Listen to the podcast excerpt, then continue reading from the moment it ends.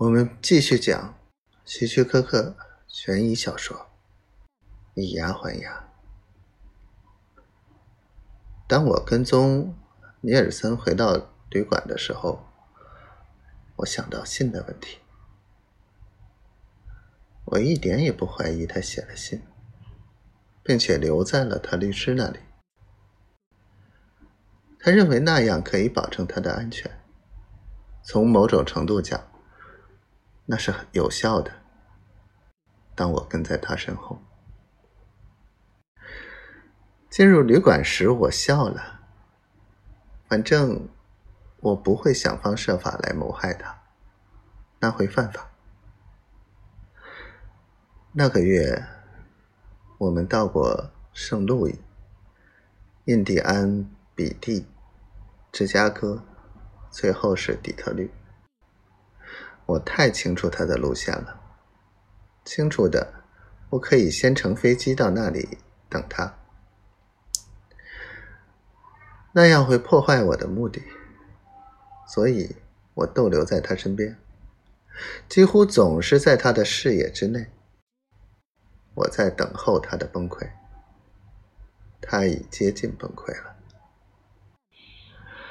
在印第安波利的时候。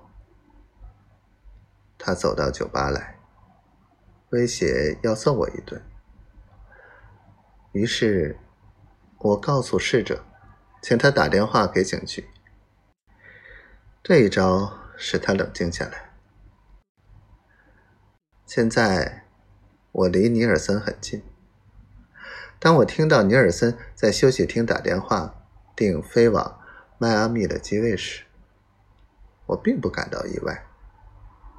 我不是容易激动的人，但我的心中仍怦然一动，因为迈阿密不在他的巡回路线上。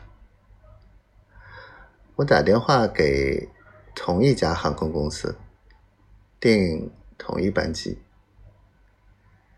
通常我都那样做。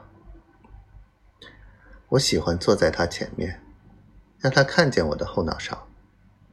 我们都明白，在飞机上，他不能躲避我。尼尔森在迈阿密的机场租了部车，开到城边一个相当高级的大旅馆。但这一次，我没有住在他住的旅馆，我住进了一家我能发现的最大旅馆。它有私用海滩和娱乐区。这家旅馆挤满了人。我要了一个中层，可以看见热闹街市的房间。它是间布置相当不错的小房间，静静的，但周围却颇热闹，好极了。